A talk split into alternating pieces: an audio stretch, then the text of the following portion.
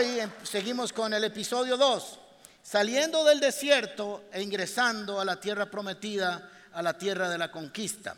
Tenemos que recordar que el Antiguo Testamento está lleno de figuras, de tipos, de analogías, de comparaciones, de cosas que sucederían en el Nuevo Testamento y que no entenderíamos a la perfección o no entenderíamos bien si no conociéramos esos elementos del Antiguo Testamento. Así que el Antiguo Testamento nos habla de algunas cosas que hoy no entenderíamos a la perfección si no las conociéramos. Dice la Biblia que son sombras de lo que habían que venir.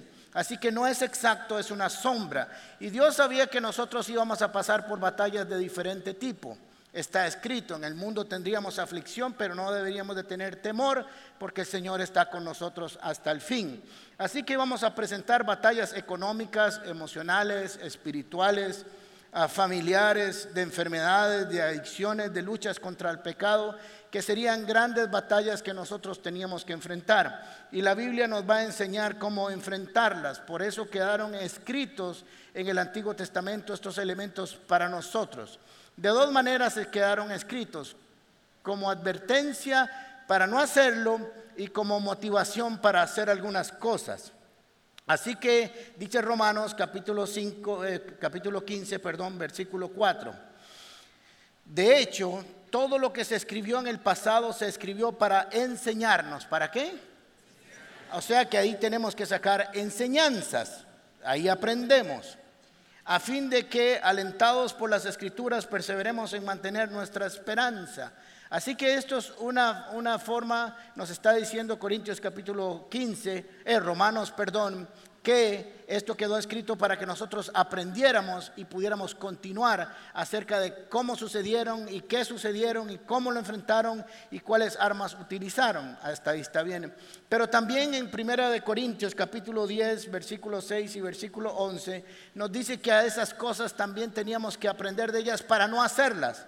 Dice versículo 6, estas cosas sucedieron como una advertencia para nosotros a fin de que no codiciemos lo malo como ellos hicieron. Y ahí hay un listado de todas las cosas que no debemos codiciar, que no vamos a verlas hoy. Pero al final, después de dar la lista, empieza en el 6, termina en el 11, dice, estas cosas le sucedieron a ellos como ejemplo para nosotros.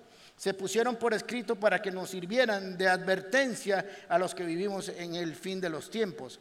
Así que entonces tenemos que el Antiguo Testamento tiene elementos, figuras, tipos, analogías, acciones que tendremos que aprender de ellas para aplicarlas en nosotros. Así que cuando nosotros leemos el Antiguo Testamento tenemos que hacernos varias preguntas. Todas las escrituras hay que hacernos estas eh, preguntas, pero es, esencialmente cuando estamos trabajando con el Antiguo Testamento que está lleno de esas figuras y esas historias. Lo primero que tenemos que descubrir en ellas es el principio eterno y espiritual. Recuerden, el principio eterno y espiritual que está encerrado ahí en esa historia, en ese acontecimiento, porque ese principio va a correr por los siglos de los siglos y nunca va a cambiar. Es un principio, es la esencia, es la base de la dinámica entre Dios y los hombres y los hombres y Dios.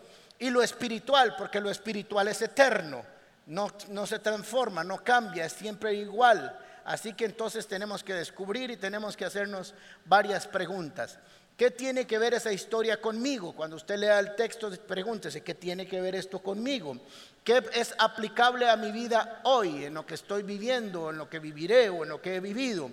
Veo, me veo a mí y veo mis problemas y mis batallas en esas historias. Es otra pregunta que hay que hacerle al texto. Eh, ¿Cómo enfrentaron ellos el problema y cómo puedo hacerlo yo para aprender de eso, como dice Romanos, y nosotros ponernos en práctica? ¿Qué estrategia utilizaron? Porque dice la Biblia que con estrategia y consejo se gana la guerra. Estrategia de Dios y consejo de Dios. Así que esas dos cosas juntas nos permiten tener una buena batalla. ¿O qué fue lo que hicieron ellos mal para no volverlo a hacer? Eso está basado en los dos textos que, que nosotros leímos. Pero esencialmente, ¿cuáles armas, con cuáles armas ganaron? ¿Con cuáles armas enfrentaron ellos estas batallas? Quiero decirles que Israel nunca, nunca ganó una batalla por su fuerza militar o su poderío estratégico de armamento. Nunca. Siempre fue guiados en el poder, en la fe y en la obediencia al Señor. Siempre fue así. Dice segunda de Corintios capítulo 10 versículos 3 y 4. Pues aunque vivimos en este mundo, hoy aquí, en este momento, no libramos batallas como las hace el mundo, como las hacen allá afuera. Estoy haciendo una alegoría, allá afuera hay mucho creyente, pero estamos hablando del contexto aquí como iglesia. No lo hacemos como lo hace el mundo.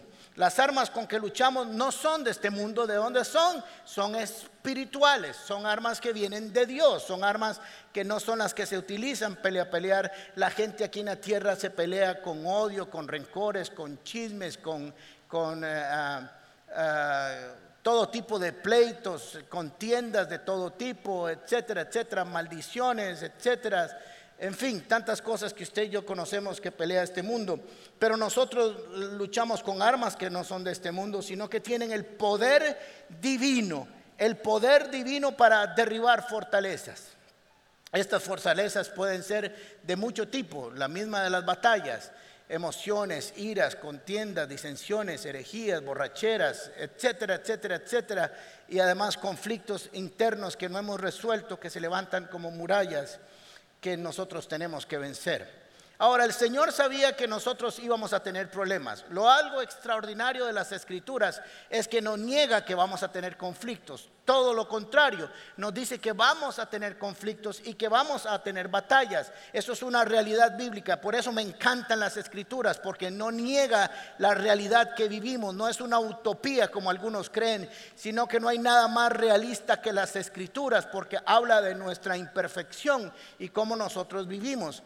Así que Dios sabía que Israel, representándonos a nosotros como iglesia, como cristianos, tendrían que enfrentar batallas y grandes luchas de grandes dimensiones. Cada uno de nosotros pelea una batalla que ve que casi es imbatible. Murallas que no se pueden caer enfermedades, conflictos económicos, emocionales, familiares, en fin, que se presentan como grandes, grandes y se ven de lejos invencibles para nuestras fortalezas o para nuestras fuerzas. Así que el Señor sabía que tenía que preparar a su pueblo para esto, dándole armas estratégicas que no podían conseguir aquí en la tierra. Cuando Israel va caminando y ya pasa el mar, el río Jordán, tiene enfrente una gran fortaleza de qué tamaño tenía que ser el ejército de Israel para botar esa muralla, no existe recurso humano, no existía. Tal vez ahora con un misil, con un tanque, con un eh, tractor de esos que hacen demoliciones, etcétera, con dinamita, pero en aquel tiempo no. Igual en nuestras vidas nos vamos a presentar con problemas y situaciones que no importa la cantidad de dinero que usted tenga o la cantidad de amigos, no tiene solución se ven gigantescas y solo Dios nos puede dar esa batalla. Así que Dios sabía que su ejército o su pueblo tenía que enfrentarse con un pueblo. El primero que se iba a enfrentar después de pasar el desierto sería el, pueblo cananeo, un pueblo violento, armado, sangriento, tecnológicamente armado para contextualizarlo, eran profesionales. Lo primero que iba a pasar era que las mentes de los israelitas iban a deteriorarse al ver eso. Ya les había pasado hace 40 años. ¿Se acuerdan? Hace 40 años habían estado exactamente en el mismo lugar y habían huido, se habían devuelto por los grandes gigantes y las grandes ciudades amuralladas que habían. Ahora había que preparar a este pueblo para que no cayera en lo mismo. Quiero decirles algo importante. Su primera gran batalla está aquí en la mente. Hágase así para que no se olvide. Aquí está su primera gran batalla. Usted la gana o la pierde aquí, que es lo mismo que aquí. Así que si hay algo que el Señor siempre va a hacer es cuidarnos el corazón, porque sobre toda cosa guardada va a guardar nuestro corazón. El Señor sabía que ellos iban a venir, iban a ver aquello y tal vez les iba a dar calandria, iban a recoger los chunches y jalar para el otro lado. Así que hay un, un consejo Deuteronomio capítulo 20. Si usted lee Deuteronomio capítulo 20, se llama Consejos para ir a la guerra. Consejos para ir a la guerra. Hay una parte que no vamos a ver, que va a decir que los que se acaban de casar no vayan a la guerra, que los que tienen miedo no vayan a la guerra. Ese contexto no está para nosotros, aunque hay algunas cosas aplicables. Pero del 1 al 4 tiene que ver con nosotros, tiene que ver con la aplicación. Y lo que el Señor va a hacerles es guardarles el corazón. Así que por esta serie y para el resto de la vida, usted va a tener esta ley de la guerra en su corazón. ¿Ok? Deuteronomio capítulo 20. Deuteronomio está muchos años antes de que ellos vayan a enfrentar su batalla, mucho tiempo antes. Pero el Señor quería que ellos tuvieran guardado eso en su corazón. Cuando salgas a pelear contra tus enemigos y veas, veas, todavía no estás peleando, todavía no estás dando un solo manazo, solo lo estás viendo de largo. Cuando lo veas, lo percibas, lo proceses, como y veas un ejército superior al tuyo con muchos caballos y carros de guerra, no le temas. Esa es la primera ley. No te dejes atemorizar porque el temor te va a paralizar o te va a hacer huir, pero nunca te va a hacer avanzar. Número uno, recuerde, el temor te va a conquistar antes de que usted conquiste o va a querer conquistarte antes de que usted se vuelva un conquistador. La primera gran conquista, la primera gran muralla es vencer al temor. Cuando veas, no le temas. La razón por la cual no le vas a temer, dice así, porque el Señor tu Dios que te sacó de Egipto está contigo o estará contigo. No, es un Dios nuevo, no es una nueva dimensión de Dios, es el mismo, es el mismo que venció a Egipto, es el mismo que venció a Faraón, es el mismo que abrió el mar rojo y hundió a todo el ejército egipcio y lo ahogó, es el mismo que hizo que las aguas amargas se volvieran dulces, es el mismo que hizo salir agua de la roca, es el mismo que estaba en la nube, es el mismo que estaba en la columna de fuego, es el mismo que hizo caer manada del cielo, es el mismo que hizo caer es el mismo, es el mismo, es el mismo, es el mismo que ha hecho milagros por años delante de sus ojos, el Señor estará contigo. Cuando veas un gran gigante y cuando veas que puede ser más grande que ti, entonces vas a confiar en el Señor que te trajo hasta aquí. Salió en verso por si acaso. Muy bien cuando estés a punto de entrar en batalla, porque vas a entrar, quiero decirles que aunque usted no quiera, van a haber batallas. Y como siempre lo digo, la vida es así, no la he inventado yo. Siempre, siempre van a haber batallas y problemas que enfrentar. Si alguien aquí me levanta las manos y me dice, nunca he tenido una batalla, es posible porque usted tenga seis meses de nacido. Pero siempre habrá. Cuando estés a punto de entrar en la batalla, el sacerdote pasará al frente y exhortará al ejército les dará ánimo con estas palabras. Ahora miren qué interesante porque lo que les está diciendo es que antes de ir a la guerra vas a encomendar tu camino a Jehová. Vas a tomar la ley de Dios, vas a tomar los principios de Dios y los vas a llevar a tu corazón porque eso te lo va a guardar. Escucha Israel, dirán ah, los sacerdotes, pasarán al frente, no atrás, porque primero va la palabra, primero va lo espiritual y después lo humano. Nosotros peleamos al revés, ponemos lo humano adelante y lo espiritual atrás. El Señor dice, lo espiritual va adelante. Con estas palabras, escucha Israel, hoy vas a entrar en batalla contra tus enemigos. Sí, son grandes, sí, son poderosos, pero mira lo que te voy a decir. No te desanimes ni tengas miedo, no te acobardes ni te llenes de pavor ante ellos. La razón, porque el Señor tu Dios está contigo. Él peleará a tu favor y te dará la victoria sobre tus enemigos. Es interesante porque dice que Él va a pelear con nosotros o por nosotros. Así que aunque usted se vea ah, muy pequeño, la perspectiva de Dios es otra.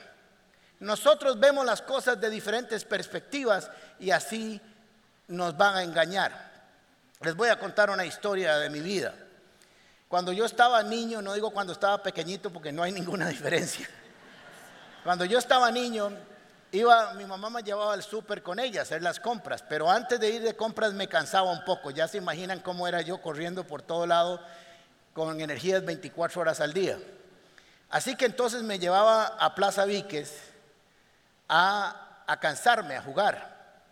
Y ahí había un monumento, los voy a poner, voy a pedir que pongan una foto, de Cleto González Víquez, es el monumento, es expresidente de la República y benemérito de la patria.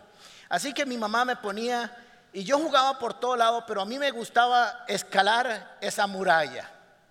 No es muy grande, ahora que voy digo, y yo duraba tanto subiendo esto. Porque todo en la vida es perspectiva. Piense usted cuando Dios le dice, cuando veas un enemigo grande, para él qué es? Es una pulga. Así que nosotros estamos en diferente perspectiva que la de Dios y lo que Dios está haciendo es que ayudándonos a ver cómo Él ve las cosas. Así que yo duré años, digo años porque todo es perspectiva, años tratando de subir ese, ese muro. No me había dado cuenta que esa mujer estaba desnuda hasta los 57 años, cuando estaba niño nunca me di cuenta, ¿verdad?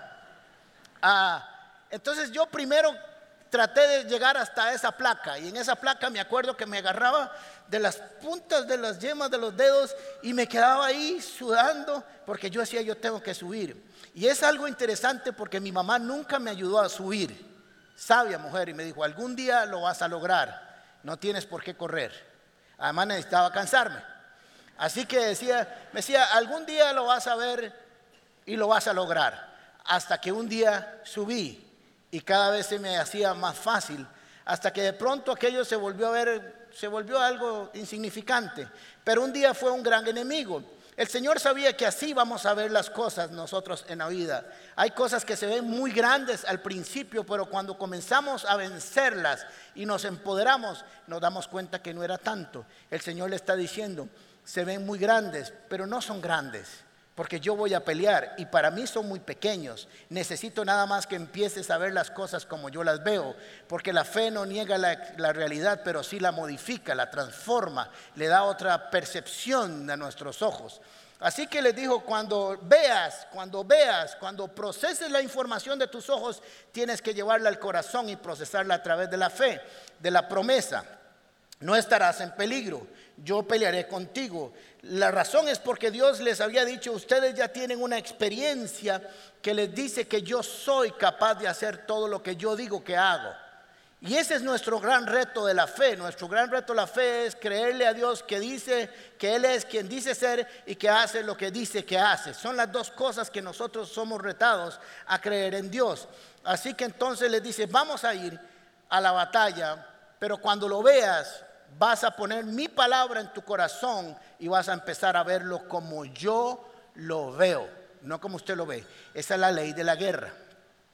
Si no, pregúntele a David. Cuando él llegó a donde estaba el ejército con Saúl, todos temblaban de miedo, pero él no tembló porque él tenía una percepción diferente del tamaño de ese enemigo. Él no lo había escuchado ni lo había visto por semanas gritando y vociferando y no le había infundido temor. Él venía de su entrenamiento privado para una promoción pública, así que él no tenía problema con eso. Así que tenemos que aprender a verlo como Dios lo ve. Muy bien. Pero lo más interesante de esta ley de la guerra que se cumple en la que hoy vamos a ver con las murallas de Jericó es que el sacerdote pasaría adelante. Primero lo espiritual, primero la palabra, Primero la visión, la visión de lo eterno. Primero quien puede hacer que las cosas sean hechas realidad.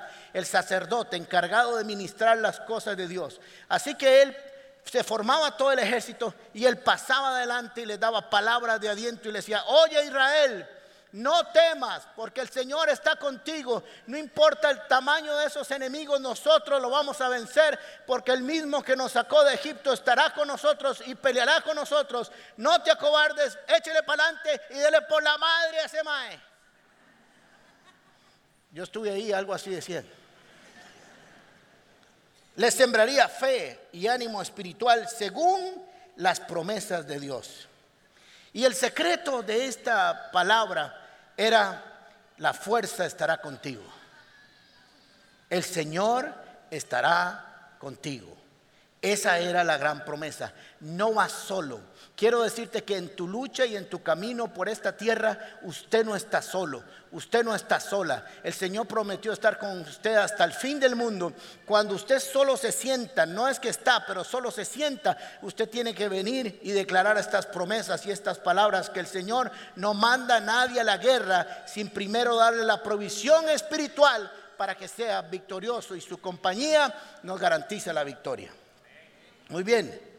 Así que nosotros entendemos que la primera gran batalla y que el Señor estaba eh, dándoles y, estaba enseñándoles a enfrentar la mente. Segunda Corintios capítulo 10, versículo 4.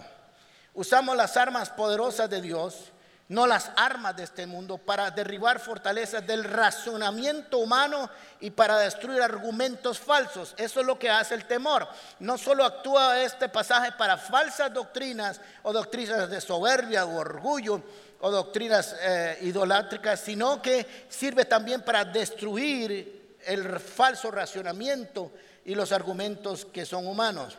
Destruimos todo obstáculo de arrogancia que impide que la gente conozca a Dios y capturamos los pensamientos rebeldes y los enseñamos a las personas a obedecer a Cristo. Así que el Señor le dijo, vamos a ir a la guerra, pero esta es la gran ley de los que nosotros tenemos que aplicar. Ahora vamos al contexto, todavía no hemos llegado a las murallas de Jericó, así que ya van de camino, ya pasaron 40 años, 45, 42 más o menos. Ah, eh, Moisés ha muerto, ahora el comandante de las Fuerzas Armadas se llama Josué, ha sido entrenado por 40 años para este proceso, para este momento, ¿ok? Han pasado el río Jordán, se acuerda que cuando saliendo de Egipto el mar rojo se abrió, ahora cuando van a entrar a la, a la tierra prometida los sacerdotes vienen con el arca del pacto, de la alianza que significa y representa la presencia de Dios, entra el río Jordán, las aguas se detienen y el pueblo pasa en seco. ¿Ok?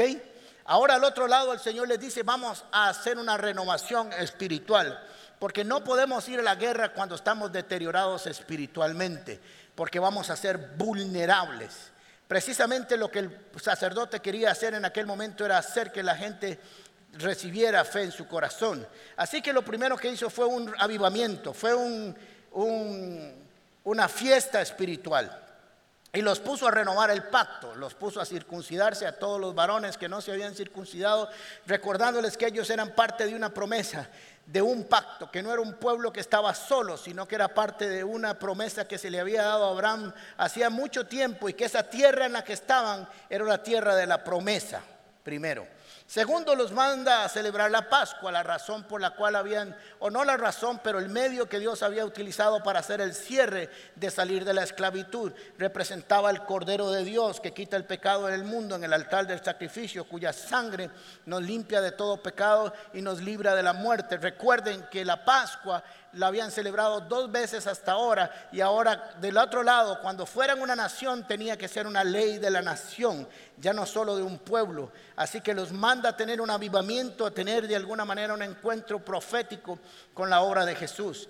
Y la otra celebración es que comen del fruto de la tierra. Por 40 años no habían comido nada más que maná y codornices, suficiente para Dios según Dios, pero para los hombres no. Así que ellos pasan al otro lado del Jordán ¡Pruf! Y dejó de caer el maná. Una vez que salieron del desierto, pasaron a la tierra prometida, porque la tierra prometida es la que emana leche y miel. Así que hay que comer del fruto de la tierra. Así que los mandó a comer para decir que esto es profético también. Vamos a comer de esta tierra por siempre, porque es la provisión de Dios. Ahora, estando así, están todos en sus tiendas de campaña y Josué hace algo interesante. Josué aparentemente se va a acampar solo a la vanguardia. Se va a acampar, va a tener un problema, eh, un problema no, va a enfrentar su situación de manera personal. Así que parece que él se ha ido un poco más adelante y ha estado caminando, me imagino yo, que está caminando cerca de las murallas de Jericó. Se podía hacer porque el rey de Jericó había mandado a cerrar las puertas dice que nadie entraba ni salía, así que nadie lo iba a atacar. Está caminando por ahí, seguramente pensando cosas como estas, esto, esto es mío, no lo dicen las escrituras, pero es muy posible. Señor, hace 40 años yo estuve aquí, hace 40 años vi estas murallas, hace 40 años yo sabía que nosotros podíamos vencerlos. Ahora estoy de vuelta aquí 40 años después. Sé que tú lo vas a hacer pero no sé cómo lo vas a hacer. Son demasiado grandes, son demasiado fuertes, medían hasta tres metros de, ancho.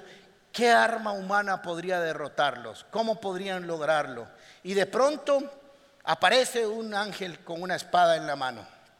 Quiero decirte que muchas veces Dios nos va a llevar al lugar donde un día fuimos derrotados, donde un día hubo un fracaso, para restaurarnos en el mismo lugar. Así que posiblemente lo llevó como una vez pasó solo por ahí y le iba a dar una revelación extraordinaria que tiene que ver con la batalla también de nosotros en nuestras vidas. Cierto día, Josué capítulo 5, cierto día Josué, que acampaba cerca de Jericó, esto significa estaba listo para ir a la guerra, levantó la vista y vio un hombre de pie frente a él, espada en mano. Josué se le acercó y le preguntó, ¿es usted de los nuestros o del enemigo? Claro, si yo estoy listo para la batalla y de pronto veo un soldado con una espada afuera, pregunto dos cosas, o desenvainada. Si es amigo, pues qué bien, porque el enemigo tenía que ser del pueblo de Israel, así que ¿qué está haciendo aquí? Si yo soy el general, usted no debería estar aquí. Y si es enemigo, listo para darnos de manazos porque es enemigo. Pero mire qué interesante la, la respuesta que le da este ángel. Y ahora les voy a decir quién es. ¿Es usted de los nuestros o del enemigo? De ninguno. ¿Cómo que hay neutro aquí? ¿O dice la versión de 1960? No, respondió. Me presento ante ti como el comandante del ejército del Señor. Entonces Josué se postró en la tierra y le preguntó, ¿qué órdenes trae usted, mi Señor, para este siervo suyo? Y el comandante del ejército del Señor le contestó, quítate las sandalias de los pies porque el lugar que pisas es sagrado. Y Josué obedeció. Así que nos vamos a encontrar aquí que hay una aparición. No vamos a entrar mucho en esto porque esto tiene que es un estudio aparte, pero esto se llama una cristofanía. La redacción, la forma en que está escrito, solo puede ser Jesús el que está ahí. O sea que Josué tuvo un encuentro con Jesús antes de ir a la, a la, batalla, antes de ir a conquistar la tierra prometida. Esto nos dice a nosotros también que no podemos ir a una tierra prometida si no conocemos al que da las promesas. Necesitamos conocer a Jesús. Necesitamos tener un encuentro con Jesús para ir, para pelear con batallas espirituales y no humanas. Así que está con su espada en la mano, esto se dice que está listo para la batalla. Este es el significado poético de la descripción. Y está, y le dice, ¿quién eres tú? ¿Amigo o enemigo? Y le dice, no.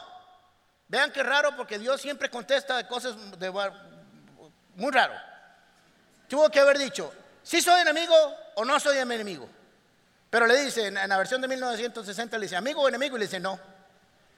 Y yo, yo me imagino que Josué se quedó así como... Ahora, ¿qué le está diciendo Jesús? Y esto es muy importante que entendamos antes de ir a la conquista. Lo que Jesús le estaba diciendo es, yo no vengo para estar a favor o en contra de alguien, yo siempre soy el jefe. Usted decide si está a mi favor o está en contra. Aquí no se pregunta si yo peleo con alguien, es si alguien pelea conmigo. Así que yo no tengo por qué decirle a favor de quién estoy, yo pregunto a favor de quién estás.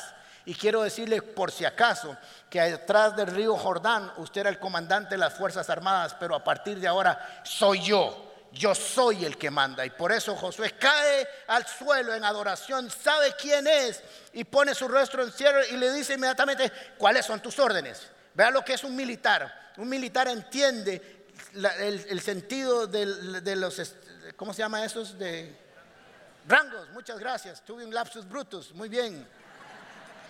Los rangos militares. Los cristianos no entendemos mucho esa vara.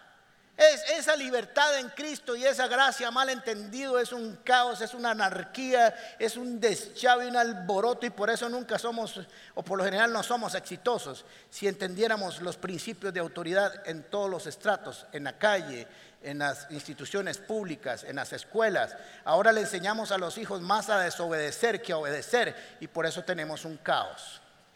Muy bien, pero entonces le dijo, la pregunta no es de qué lado estoy, sino de qué lado estás tú, Josué. Si usted me reconoce como Señor y comandante de las Fuerzas Armadas, y le dijo, claro que sí. Así que tuvo ese encuentro con él, le reveló que era el príncipe del ejército de Jehová de los ejércitos. Imagínense qué clase de comandante, qué clase de fuerzas dirige, porque dirige las fuerzas espirituales, las invisibles, pero también las visibles al pueblo, a todos los que Ah, combaten con Él, con Jesús, para las batallas de la fe.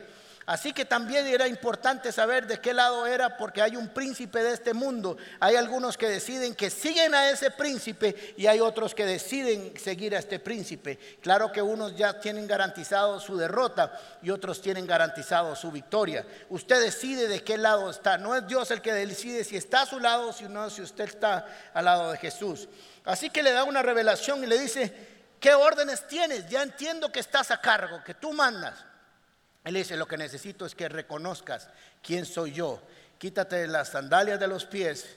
Esto le había dicho también a Moisés porque esto es territorio santo. Aquí está Dios ante tu presencia.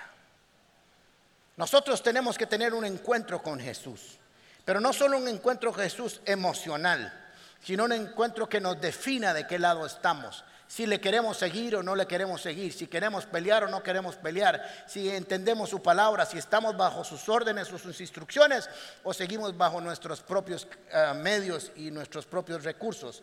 Pero esto también es interesante y me agrada ver cómo Dios respalda su palabra en el tiempo, porque le dijo, ¿se acuerda de Deuteronomio capítulo 20? Cuando vayas a la guerra no temas porque el Señor que está contigo, el sacerdote pasará enfrente tuyo y te dirá, eso fue lo que hizo Jesús en este caso personalmente con Josué. El sacerdote, el sumo sacerdote de nuestras vidas, se presentó y le dijo, no temas, yo voy a pelear. La razón era muy sencilla, solo alguien con el poder de este comandante de estas fuerzas podría botar los muros. Ninguna fuerza humana lo tenía. Así que la dimensión de este comandante era mucho más alta y poderosa que las murallas. Así que le dijo, Josué, solo escuche lo que va a hacer, porque esta victoria no tiene que ver nada con fuerzas humanas, sino tiene que ver con fe, obediencia y constancia. Josué capítulo 6, versículo 1 al 5. Las puertas de Jericó estaban bien aseguradas por temor a Israel. Nadie las podía abrir, pero la gracia del Señor abre las puertas y el carácter las mantiene abiertas. Eso es lo que dice ahí.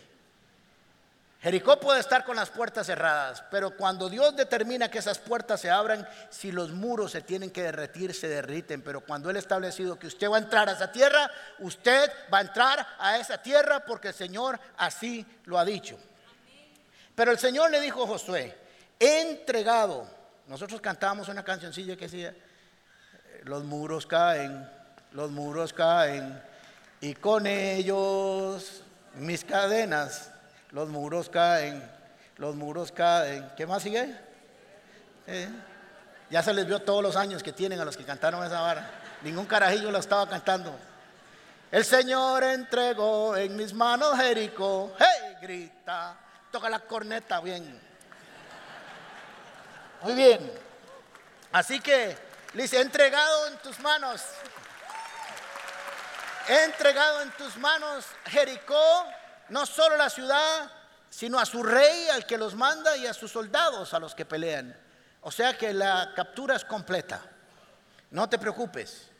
¿Y por qué le dice entregado? Porque Dios llama las cosas que no son como si fueran antes de que sucedan y porque sabía que la fe es la convicción de lo que se espera y la certeza de lo que no se ve y necesitaba Josué tener una visión acerca de lo que iba a suceder, así que le dijo, ya las he entregado. Tú y tus soldados marcharán una vez alrededor de la ciudad, así lo harán durante seis días. Siete sacerdotes llevarán trompetas hechas de cuernos de carneros y marcharán frente al arca. El séptimo día ustedes marcharán siete veces alrededor de la ciudad mientras los sacerdotes tocan las trompetas. Cuando todos escuchen el toque de trompeta, el pueblo deberá gritar en voz al cuello, ¡Ah! porque no dice que gritaron, entonces los muros de la ciudad se derrumbarán y cada uno entrará sin impedimento. Así que entonces hay una estrategia aquí. Parece absurda, de hecho es absurda que usted vaya a derrotar unas murallas como las de Jericó y las vaya a botar y vaya a destruir su ejército dándole vueltitas a la muralla. Pero esta batalla se gana con obediencia. Siempre que el Señor te va a preparar para una batalla, para conquistar un milagro, te va a dar una estrategia que usted no entiende, porque si usted la, la entendiera, sería suya y usted la pudo haber pensado. Así que la estrategia de Dios siempre va a ser en contra casi siempre de nuestra manera de pensar. Así que dice, van a ir a hacerlo y lo van a hacer calladitos. Porque hace muchos años se quejaron, ustedes han pasado su vida quejándose todo el tiempo, pero aquí va a ser silencio. Van a dejar que nada más ustedes caminen alrededor de la muralla. Ahora imagínense usted, posiblemente cuando Josué le dice a su pueblo, a su ejército, vamos a ir a darle todos los días una vuelta a la muralla, algunos dijeron, a caminar otra vez. Tenemos 40 años de darle vuelta a un monte y nada ha pasado. Sí, pero una cosa es caminar en la desobediencia y otra cosa es caminar en la obediencia. Una cosa es caminar y otra cosa es marchar. Son dos cosas diferentes. Así que le dijo, no importa cuánto han caminado, caminarán un poco más. Seis vueltas. ¿Ok? Esto el Señor nos habla de una, de una batalla perfecta que nosotros tenemos que pelear todo el tiempo según sus promesas. Así que le dijo, entregado, ya le dio por sentado que que ya iba a ser así, en la visión de Dios ya todo había entregado, y esto sería una combinación de dos elementos, lo espiritual con lo humano, porque Dios siempre va a requerir que nosotros hagamos algo. Recuerden que Dios no nos pide que hagamos cosas sobrenaturales para ver cosas sobrenaturales, nos pide que hagamos cosas naturales con fe que terminen en algo sobrenatural. O sea que marchar alrededor de una muralla es totalmente natural. Todo el mundo sabe caminar, todo el mundo sabe marchar. Pero una marcha con dirección de Dios es una marcha sobrenatural, produce un efecto sobrenatural. Así que Dios nunca te va a pedir algo que usted no pueda hacer. Si Dios se lo pide es porque usted lo puede hacer y porque es natural hacerlo en usted. Marchar, tocar una trompeta y gritar es algo que todo el mundo puede hacer. Pero marchar, tocar una trompeta y gritar porque Dios lo ha mandado es diferente. ¿Ok? Así que tiene que ver esto con una estrategia de alabanza, de obediencia, de oración y de honra. Si ustedes se dan cuenta la forma en que está establecido el proceso de ataque, es un proceso que implica muchos factores, pero todos tienen una representación y todos tienen una sombra que entender. El éxito de esta batalla sería que lo espiritual va adelante. Miren que es una batalla en la cual está marcada por la obediencia a los sacerdotes. Son los sacerdotes los que tocan la trompeta para que el ejército actúe, no el ejército mandando a los sacerdotes. Así que iban un grupo adelante, el arca en medio de ellos, los sacerdotes adelante, tocando y trayendo la presencia de Dios. No podemos dejar, por eso Moisés dijo, si tú no vas con nosotros, si tu presencia no va con nosotros, nosotros no iremos. Y el Señor nos dice, no podemos ir y pelear a este mundo sin la presencia de Dios, sin la presencia de su Espíritu Santo, sin honrar primero lo de Dios, sin encomendar nuestros caminos a Jehová para que Él haga. Y eso era lo que nos estaba enseñando a hacer. Sería una batalla perfecta, sería una batalla donde habrían ah, siete días, siete vueltas, siete trompetas y siete sacerdotes.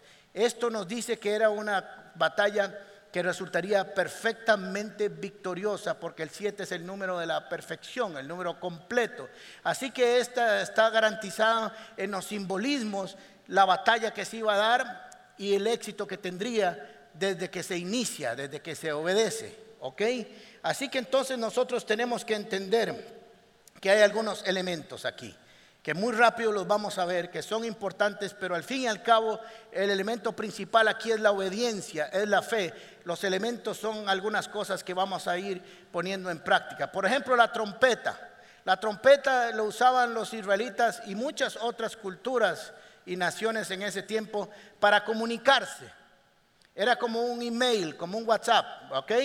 Así que depende del sonido de la trompeta, si hacía algo, si hacía otro, si hacía una cosa. Digamos, habían unas trompetas para la batalla, unas trompetas para convocar al pueblo a reunirse ante Moisés, habían unas trompetas que se tocaban y depende del sonido.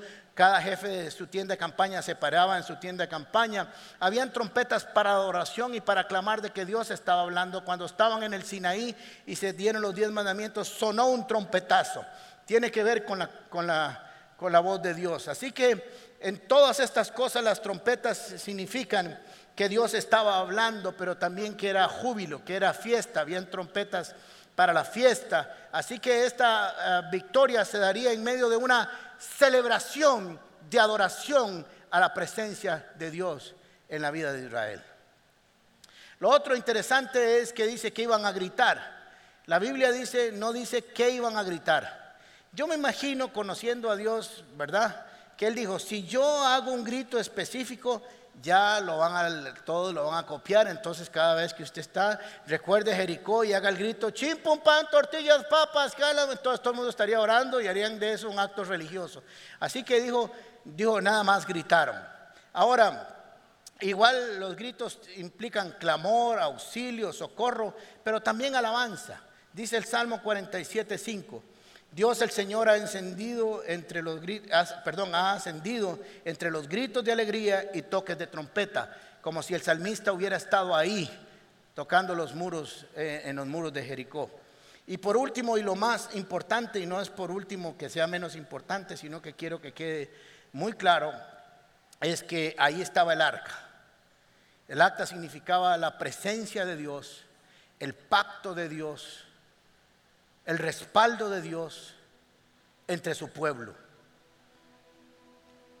Era importante y así comenzó a pelear las, las batallas Israel, dejando siempre claro que el Señor estaba con ellos y que ellos reconocían que sus fuerzas no eran importantes, sino que la presencia de Dios era más importante en su vida.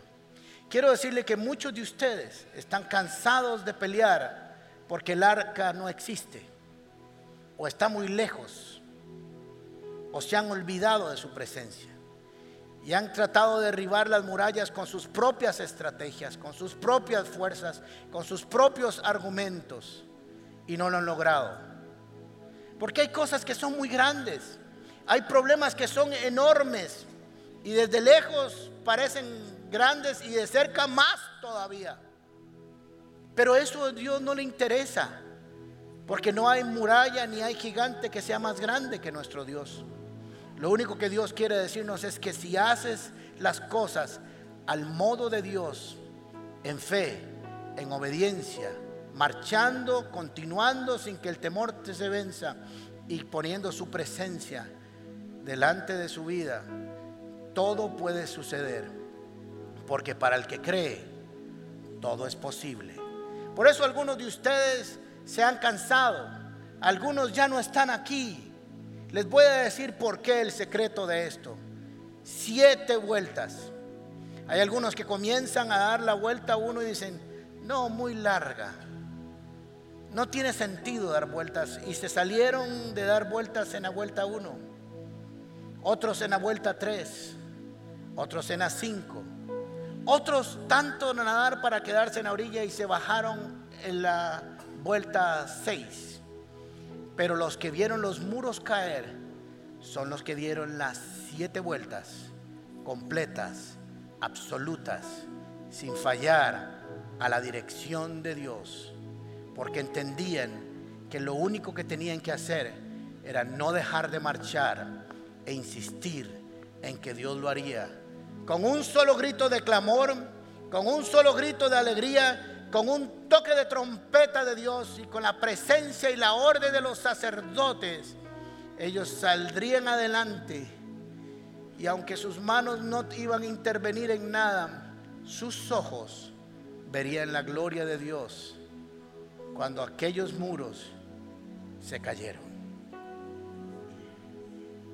No sigamos peleando con nuestras propias fuerzas. No sigamos peleando con nuestros propios recursos, te vas a cansar. Y si no dejas que la palabra de Dios venga y aliente tu corazón y transforme tu mente, te vas a llenar de temor y de angustia, de tristeza. Porque las cosas nos parece que no van a salir.